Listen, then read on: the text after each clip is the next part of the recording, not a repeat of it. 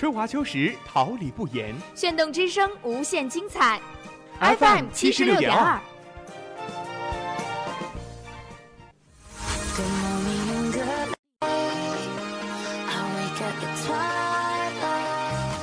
让电波在空中回响，让声音重塑梦想。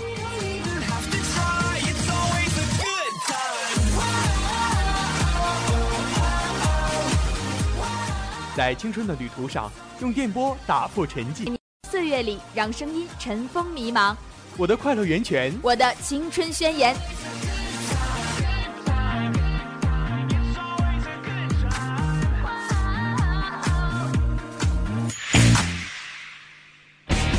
哈尔滨师范大学广播电台，正青春，传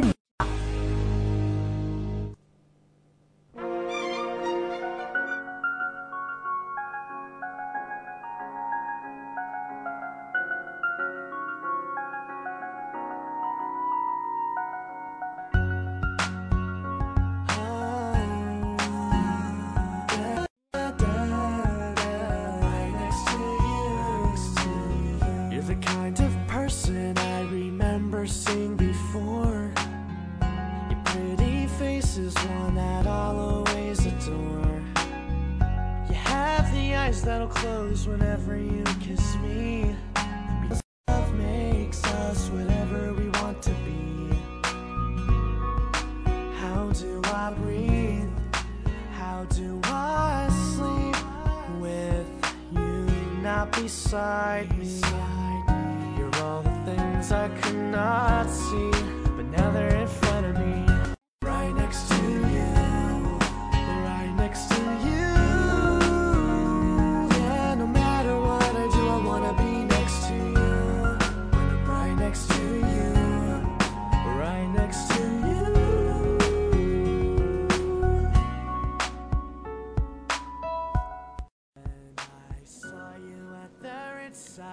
目之所及，锁定时下热点；耳之所闻，传递内心期许。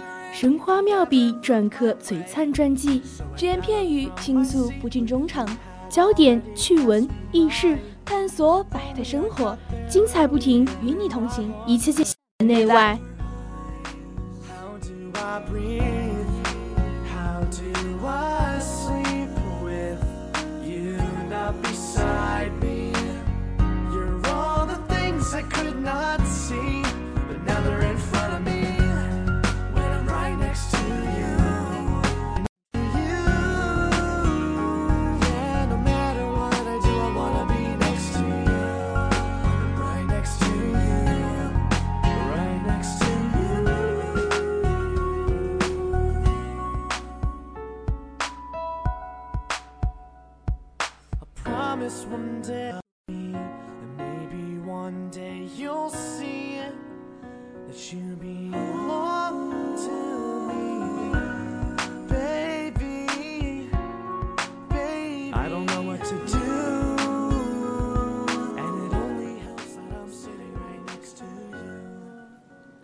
大家下午好，这里是调频七十六点二兆赫，哈尔滨师范大学广播电台。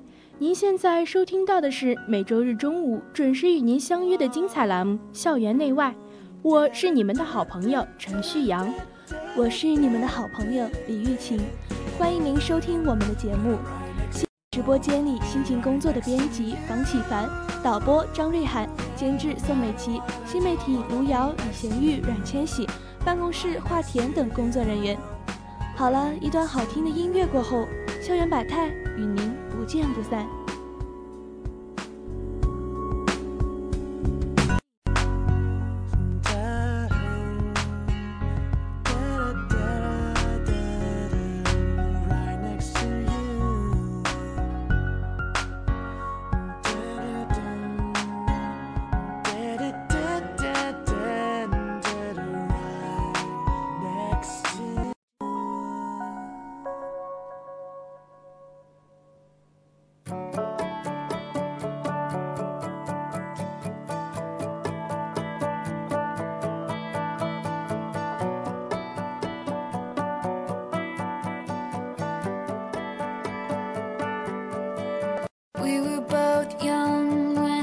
first time.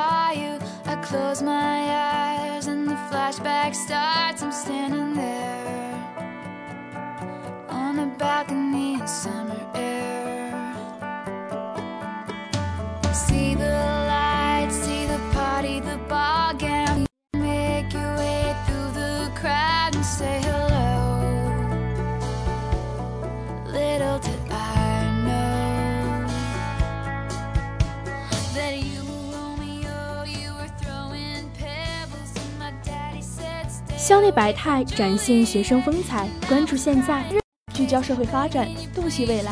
欢迎走进校园百态。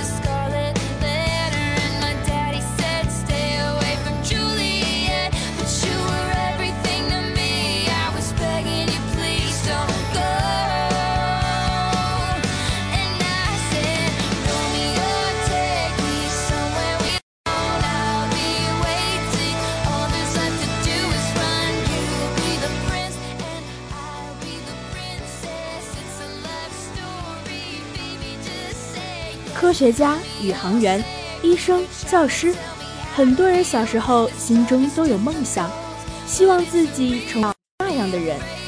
小耳朵们，你们还记得自己小时候的梦想吗？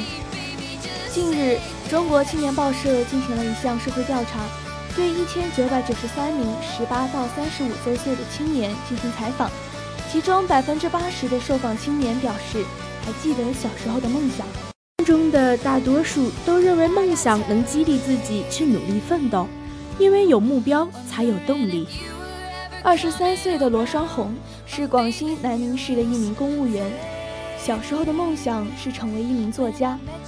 在他看来，作家工作时间自由，名声好，收入也不错。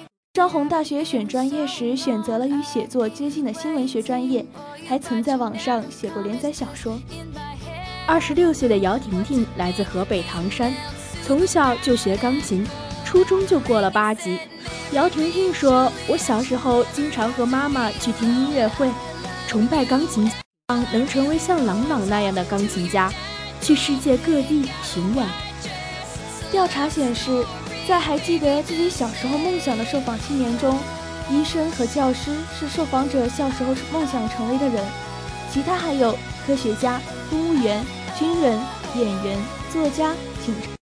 现就读于中国人民大学的硕士研究生刘玉婷，从小就有名校梦，她的梦想在大学期间变得更具体化。她说：“我性格外向，喜欢与人打交道。”选择了社会工作专业，人民大学的社会学方面师资力量很强，于是梦想让她感觉时刻充满力量。华东交通大学心理咨询中心主任、心理素质教育研究院常务副院长舒曼介绍诉说，有心理学家曾通过追踪研究发现，一直抱有梦想的年轻人大都生活的比较。而没有梦想的年轻人，打架斗殴频率以及贫困程度要高于前者。他还给我们介绍了另一个心理学实验：一头幼小的黑熊习惯了在笼子里生活，长大后，即便笼子不在了，他仍感到笼子的限制。人也一样，不没有梦想，不想脱离原有的生活，可能永远不知道自己会有多大潜能。当然，人的梦想不是一成不变的，要根据实际情况实时考察自己的能力。四十八岁的北京市民邢晶喜欢看警匪谍战题材。他小时候的梦想是当警察，长大后，邢晶感觉这个梦想不太符合自己的实际情况。我个头不高，体能不强，经过慎重考虑，我选择了当会计。姚婷婷目前兼职教钢琴，收入比本职工作高。她说：“虽然没有当成钢琴家，但也没有荒废这项技能，而且老有所得，感到很开心。小耳朵们，愿你们心中有梦，奋力前行。Find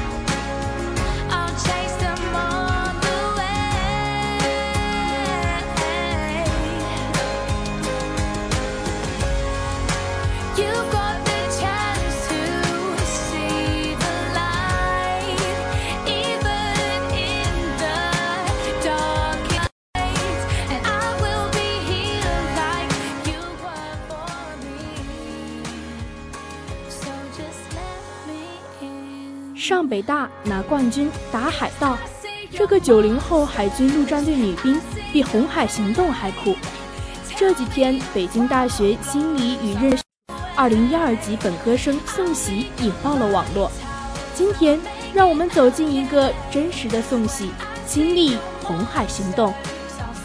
在《红海行动》播出的两个月前，红海行动工作人员忽然在微博上联系宋喜，想让他参与电影相关活动。怕大年初一去观影的他有点懵，你们是骗人的吗？当大家都在说九零后佛系、秃头和养生的时候，宋喜的出现让所有人看到，有一批九零后已经开始保家卫国了。他非常有代表性，他的出现带动了国系九零后。二零一六年大三，宋喜和北大中文系的张兆乐一起投笔从戎。两年的服役期里，他曾在《红海行动》电影主角所在的中国海军最神秘特种部队——蛟龙突击队战斗过七个月。宋喜参加过，经历过营救海盗劫持人质的生死瞬间，甚至所在的衡阳舰也是片中的大国神器零五四 A 型导弹护卫舰。听起来几乎是他亲历了红海行动中的情景。所以，当宋喜在渴望现场中讲述自己经历上被疯传，很多人都把他和红海行动联系了起来。曾经是北京大学十佳歌手季军的宋喜，还为电影献唱了推广曲。宋喜在亚丁湾护航的时候，便在海军杂志上看到过红海行动拍摄的消息。当时面试，当得知选自己为电影唱推广曲的时候，宋喜既惊讶又兴奋。电影选择春风的话作为推广曲，让他觉得片方很有用心，也很惊喜。执行护航的任务时，他在舰上就常给蛟龙突击队歌。电影主角海清说：“第一次听到这首歌的时候，我都哭了。”在舰队里，大部分都是男兵。宋喜刚去的时候，顶着北大光环，是文艺骨干，又是女生，大家都很照顾她，并没有让她参加日常训练，自己打报告申请，要求加入训练。第一天训练时，班长还加大训练量，善意的刁难她，想把她吓跑，但她居然撑了过来。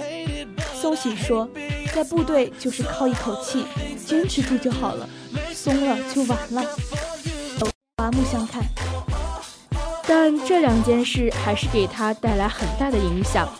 关于女生身份，让他不断反思。宋喜说：“我们应该看人本身，而不应该分性别。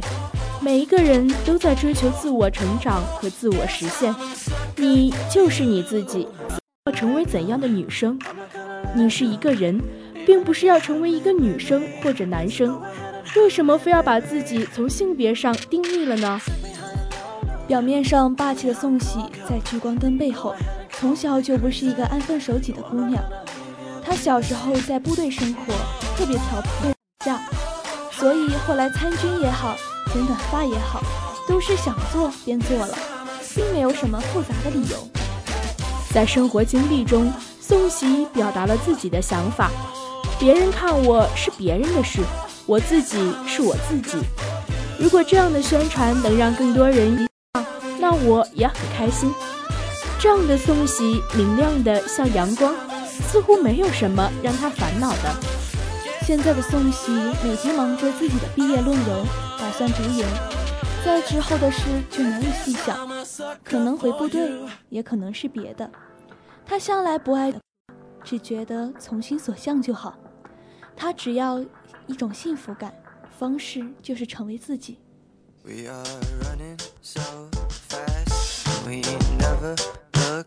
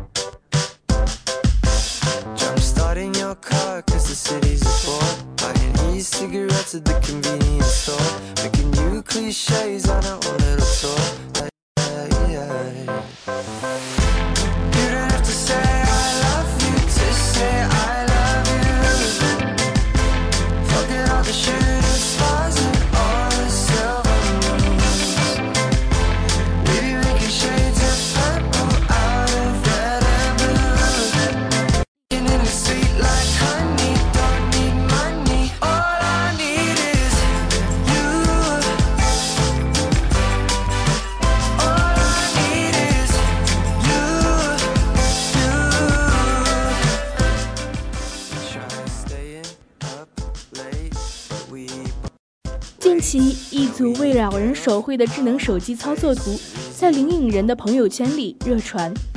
一边是为了能经常看看外孙女，学着使用智能手机的八十五岁老人，一边是为老爷手绘智能手作操作图的女大学生。一部智能手机，的爱。女大学生的这一举动让我们思考，自己对长辈是否有足够的耐心和温柔。漯河市灵隐县巨灵镇移动营业厅内挤满了来办业务的群众。这时，一位戴着眼镜、步履蹒跚的老人引起了营业员王石。老人要为自己的手机卡办理充值业务，但是年纪大的老人不仅忘记了他的手机号码，而且也不知道手机卡放在了哪里。王珊珊一边安抚老人，一边帮着他寻找手机卡。后来，王珊珊在老人拿的另一个手智能手机那张被遗失的手机卡，而老人随手掏出来的一组关于智能手机使用的手绘画，引起了王珊珊的注意。通过与老人交谈，王珊珊了解到，这组手绘画是老人的外孙女为老人学习使用智能手机可以制作的教程。王珊珊将此事发到了她的朋友圈，不一会儿，这组图片便得到了大量的转发。几天后，河南商报记者联系到了老人的外孙女，她叫付晶晶，是一名在校大学生。付晶晶说：“老爷今年已经八十五岁了，绘图一方面让老人能够更加直观地去学习智能手机的使用，另一方面也方便老人翻阅记忆。因此，他用了半天时间完成了这份手绘图。这个手机买来还不到一个星期，是姐姐买的。我负责教老爷学。付晶晶说，之所以决定给他的老爷买一款智能手机，是因为有了智能手机，他们在外地可以随时随地的与老爷聊天视频。河南商报记者从手绘图中看到，原本生硬的手机键盘变得生动了起来，每一个图标都添加了通俗易懂的中文解释，有些图标与说明还用了不同颜色的笔进行区分。老人学用智能手机，为了看看异地的亲人，从电话里的声音交流到视频聊天的面对面对话，视频聊天成了不少老人孙子交流的主要方式。爱老敬老是传统美德，网友点赞孝心青年。随着时代的发展，科技的进步，长辈们越来越多的需要接受来自于年轻人的文化反哺。爱老敬老是中华民族的传统美德。家人们，你们是否一直关心着家里的长辈们呢？在闲暇之时给他们聊聊天，这也是对孝心最生动的诠释。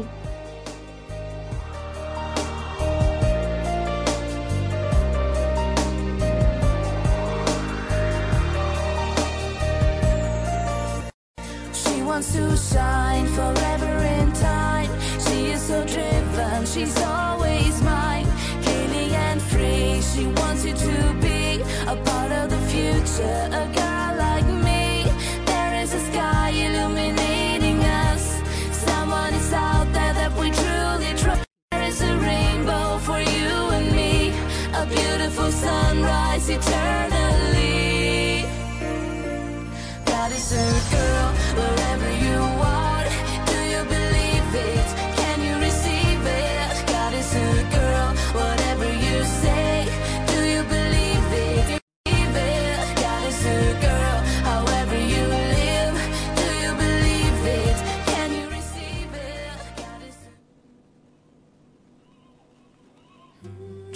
春谱写初始篇章，将梦想左转，途径辉煌。欢迎走进校园榜样。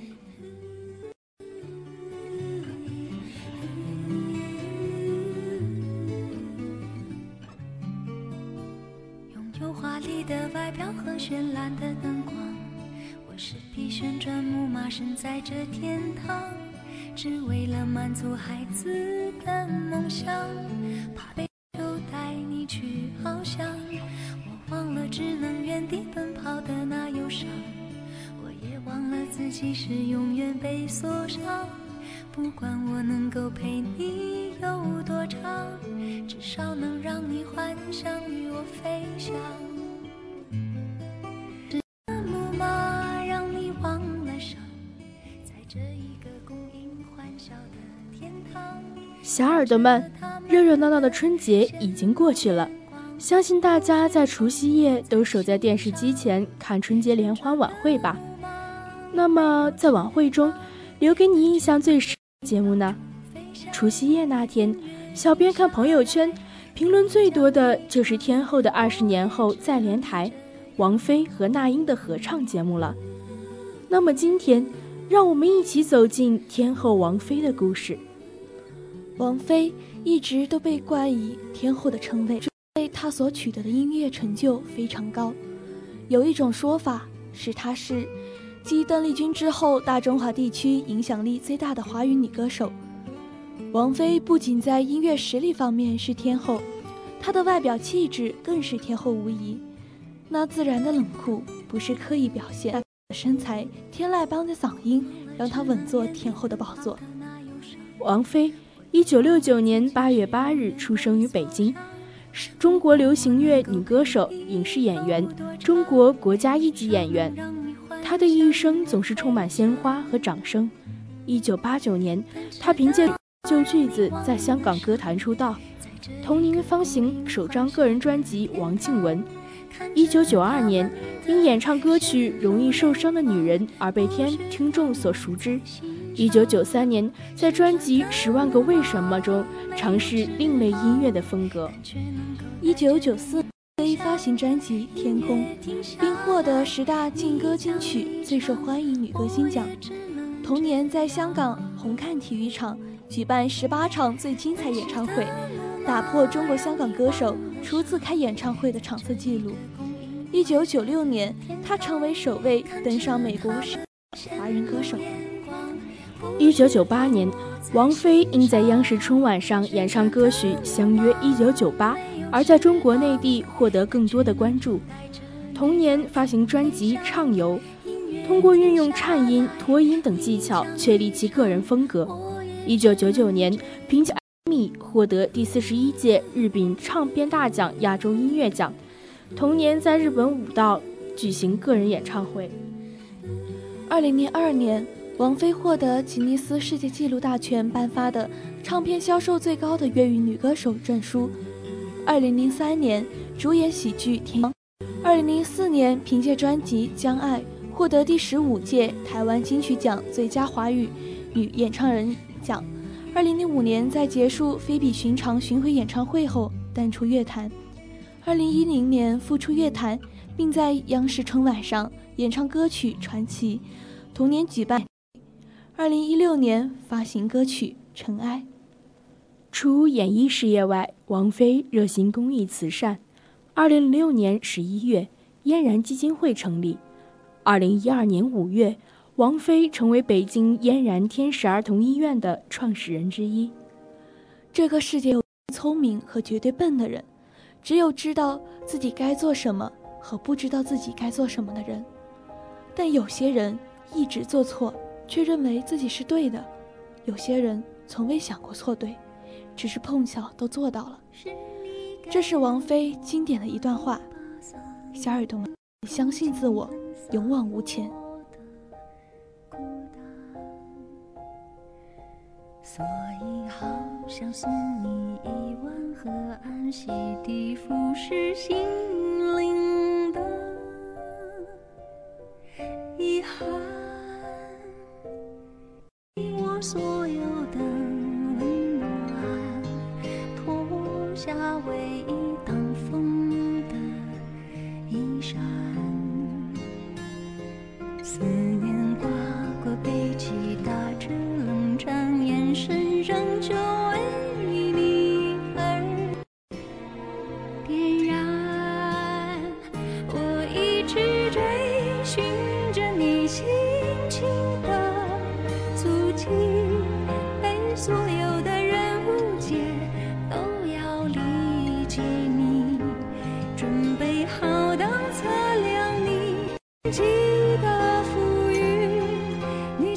终点等我，笑里有雨滴。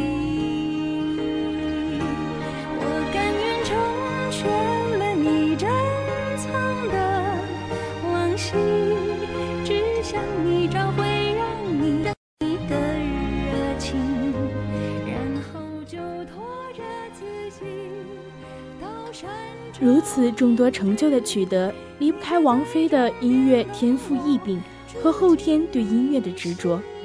王菲从小的学习成绩就十分优秀，并且唱歌天分突出，文艺委员。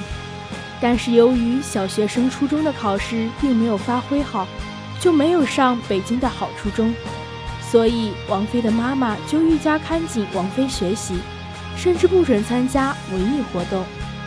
但是王菲还是坚持自己的音乐梦，有时会买。一九八七年，十八岁的王菲放弃厦门大学生物系的录取，跟随父亲移居香港，并拜师香港音乐教父戴思聪学习声乐。不久后，王菲签约新艺宝，但发了没能大红，这对歌手和经纪公司来说都是个打击。于是戴思聪给王菲支招，重新为她包装定位。王菲终于在第四张唱片中成功翻身。我们都或多或少的知道，王菲的个人感情生活并不是那么。如果一波三折的感情放在我们平常人身上来说，肯定早已经疲惫不堪。可是王菲说过，对我来说，同时工作和谈恋爱是最自然不过的事。就像你可以一面吃饭一面看电视，根本没有什么困难。王菲的第一任丈夫是窦唯，当年窦唯才华横溢，灵气逼人，在两岸三地都很火。他极具前瞻性的音乐，极大影响并提升了王菲，转变了王菲的音乐形态。他亲自操刀王菲的专辑《浮躁》，这张称为王菲最出色的专辑。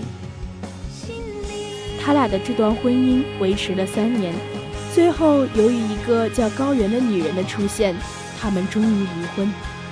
王菲的心境不得而知，她没对媒体说过一句：“爱上了就不顾一，爱不成就全身而退。”前者不易，后者更不易。时隔不久，分飞恋传出，三十岁的王菲和十九岁的谢霆锋。轰动一时，那是他们说起对方，两人都惜字如金。但眼角眉梢的，后来张柏芝介入，他们分手，反复分合两次，最后还是不欢而散。他曾说：“其实我是一个普通人，普通人有的烦恼我都有，但依然惊涛骇浪他一人担，什么都不对外说。”然后李亚鹏出现。这次王菲选了个成熟稳重的男人。婚后，她给自己放了大假，几乎全面停止工作，专心过起小女人的日子。看起来一切都好，但事实未必那样好。他爱有他在身边，王菲感到踏实。只是他们之间少了点什么。窦唯和谢霆锋身上都有一种与众不同的纯粹、叛逆、高傲、先锋意识，跟王菲特别像。而四平八稳的好男人李亚鹏，缺少，也很难在精神上与王菲达到高层次的共鸣。王菲对他的爱浓度和高度都不够，所以过快的沉淀为亲情。这也是他们离婚的原因吧。经历了这么多，王菲没有后悔，因为她知道自己，并且在不断追求的路上。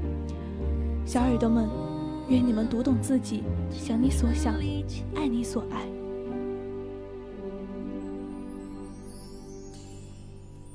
良辰美景奈何天，为谁辛苦为谁甜？青涩逝去，却别有洞天。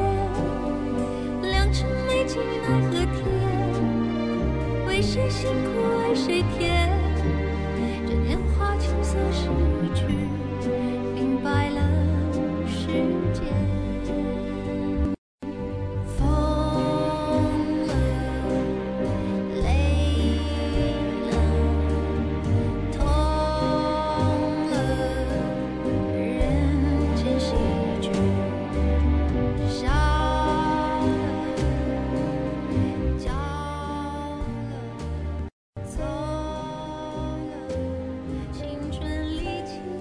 纸阔自细声鼎沸，许多衷肠诉不空。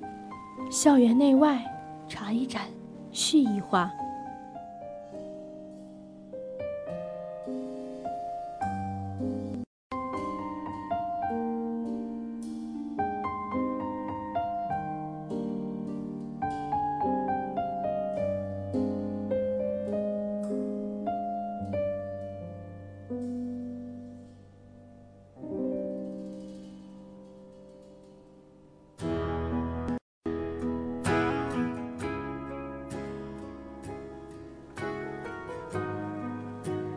难忘、感动，是我们这一期的话题。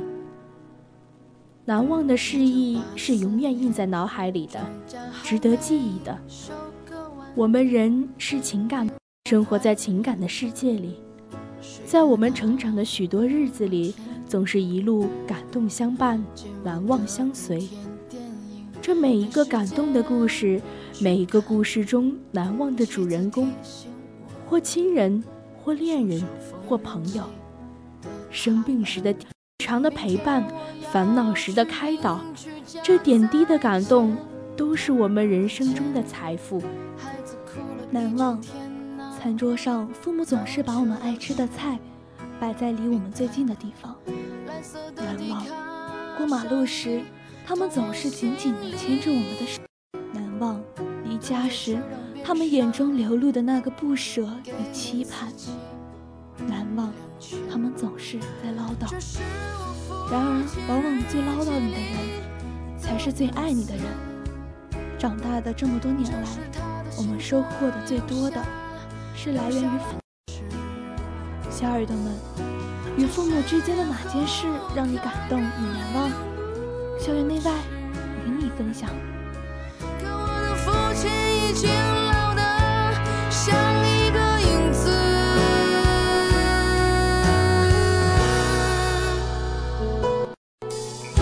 九九四年，庄稼早已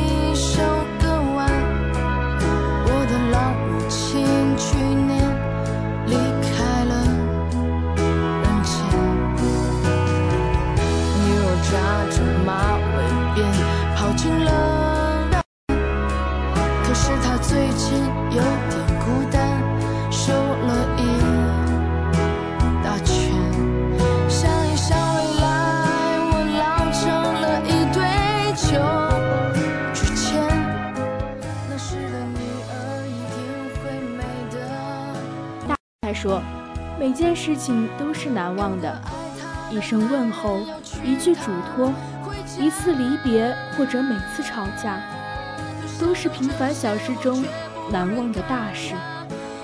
其实，只要和父母在一起，这个事情本身就是难。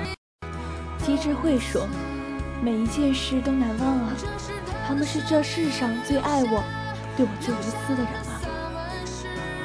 C C 说：“很多事情都很难忘。”文博说：“过年看烟花吧，塞耳朵爆炸声。”嘟猫说：“最难忘的，也许就是站在学校的小路上，看着妈妈离去的身影。愿未来子欲养，而亲仍在。”医生说：“特别深情地对我说过，只要我幸福就好。放学后，竟然还会接我回家。”送我上学。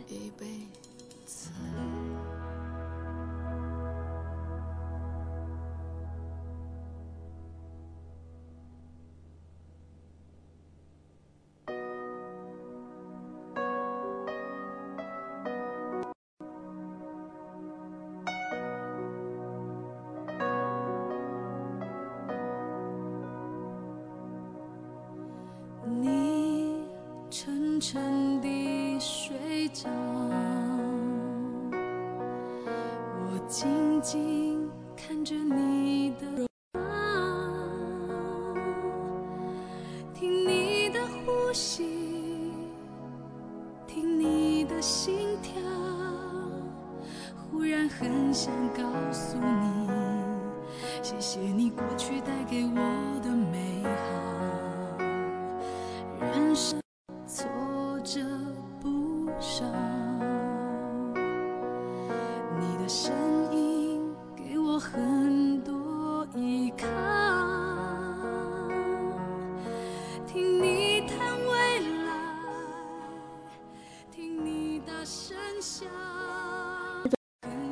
天的校园内外就到这里了，感谢大家与我们分享你们的心声。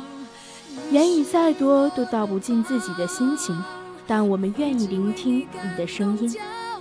本周话题讨论依然会发布在哈尔滨师范大学官方微信平台的留言参与，我们将再在下期节目继续分享你的故事，传递你的真心。我是陆小蝶，下周日我们不见不散。感谢认真聆听的小耳朵们。如果你有什么话想对我们说，也可以在哈尔滨师范大学个人主页、官方微博、微信上留言。感谢我们的编辑房启凡、导播张瑞涵、监制宋美琪、新媒体卢瑶、李贤玉、阮千玺、办公室华田等一直陪伴我们的工作人员。祝大家每天开心！我是小小七，我们。听我为你祈祷，听我说说话，我已经打开窗，准备和你。